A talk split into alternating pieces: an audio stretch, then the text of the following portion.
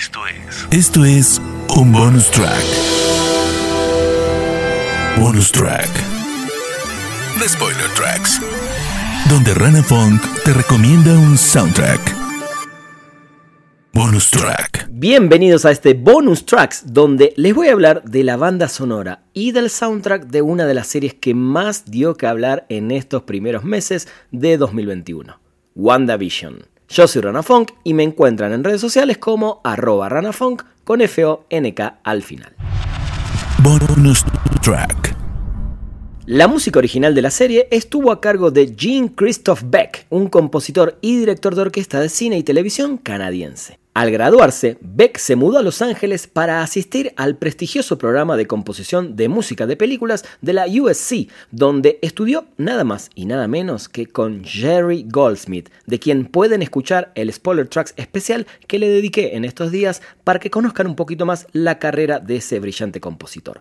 Pero bueno, para referencias rápidas y antes de meternos en la música de WandaVision, Beck ganó un premio Emmy en 1998 por su trabajo en la serie de televisión Buffy the Vampire Slayer y también compuso la música de las películas The Frozen y las películas de Ant-Man, las dos, Ant-Man y Ant-Man and the Wasp. Lo más divertido y el mayor desafío que tuvo el compositor fue ir pasando por diferentes décadas musicales relacionadas a cada una de las etapas de estas sitcoms que vimos representadas en cada episodio de esta temporada de WandaVision. Al igual que de Mandalorian, cada episodio tiene su propio score, su propio soundtrack, ya que como sabemos, sobre todo en los 5 o 6 episodios iniciales, vamos pasando por diferentes sitcoms de distintas épocas, así que tiene todo el sentido del mundo que cada episodio tenga su propia partitura.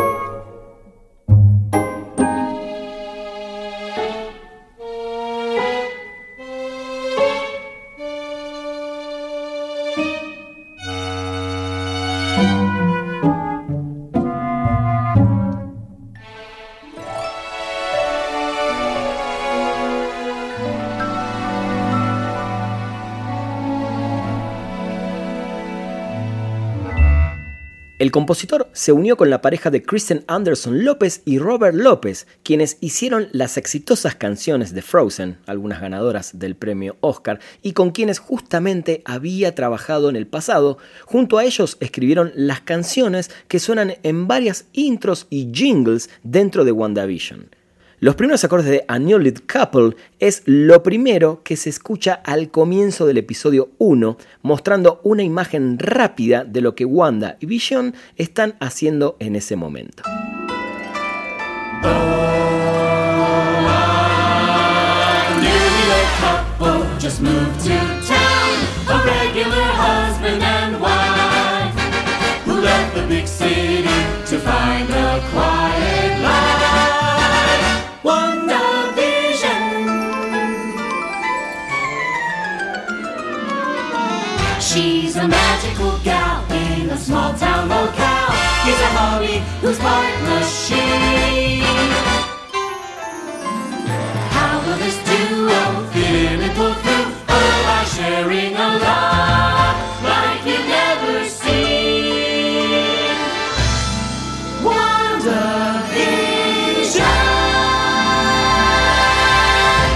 En una entrevista, Christoph Beck dijo lo siguiente: Es totalmente divertido pasar por cada década.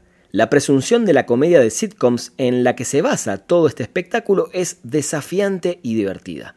Tuve que investigar un poco y también traje un poco de ayuda de algunos compositores y colegas con los que trabajé o trabajaron en películas y programas de Marvel. Normalmente tengo un pequeño equipo de compositores adicionales ayudándome. Traje a un tipo llamado Alex Kovacs especialmente para las sitcoms antiguas. Él creció estudiando jazz y pasó un tiempo trabajando para una especie de orquestador, arreglista veterano llamado Bill Ross, por lo que está empapado de todos estos estilos antiguos y es muy, muy fácil para él. Así que juntos pudimos armarlo y fue realmente emocionante y divertido. Especialmente para mí, personalmente, cuando empezamos a entrar en los años 80 y 90, esa es la era en la que crecí y donde se puede escuchar más rock y pop en la partitura.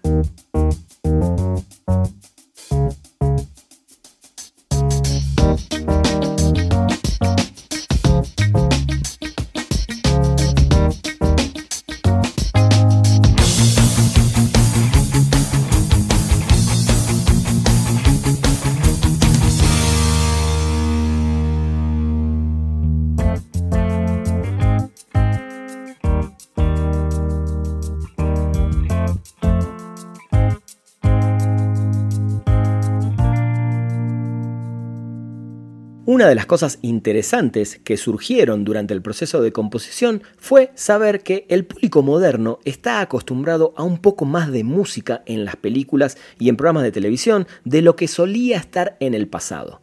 Por ejemplo, en el show de Dick Van Dyke no hay tantos momentos donde se introducía música. Entonces, en algunas de las escenas de comedias más importantes, por ejemplo, en ese primer episodio cuando Wanda está tratando de preparar la cena y las cosas van mal en la cocina y Vision está tratando de cubrirla en la sala de estar, Toda esa secuencia tiene una anotación, tiene un score, se musicaliza donde probablemente no lo hubieran hecho en el pasado.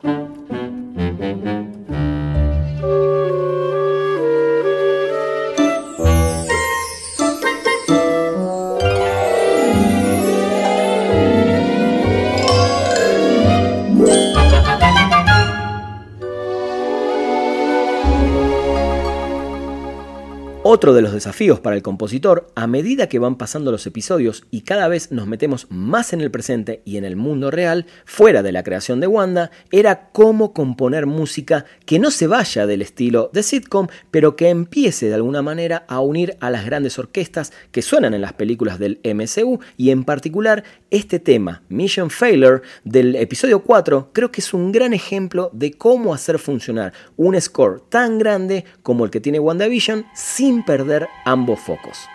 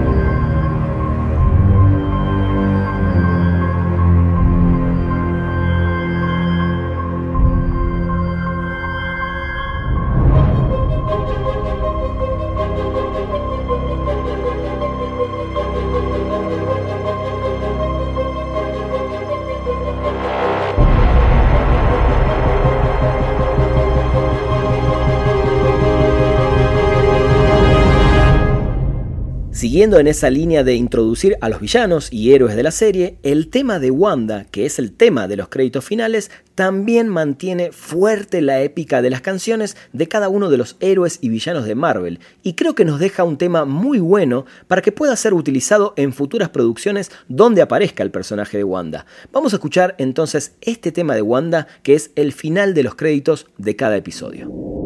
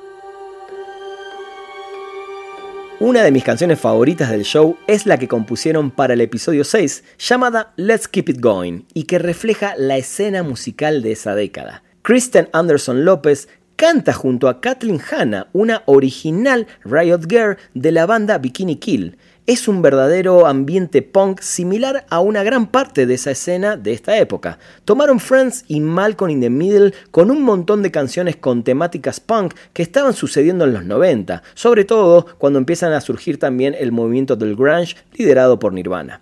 Kathleen fue la creadora original del sonido Riot Girl, así que vamos a escuchar esa canción.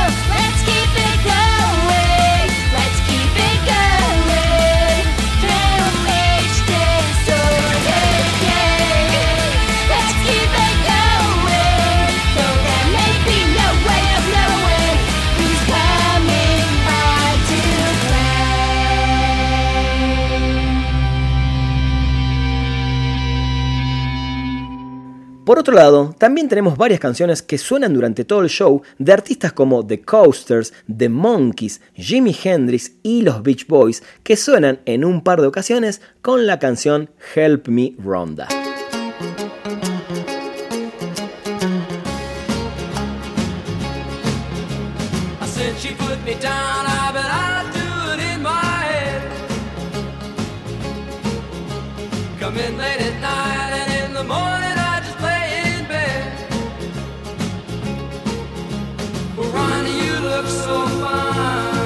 Yeah.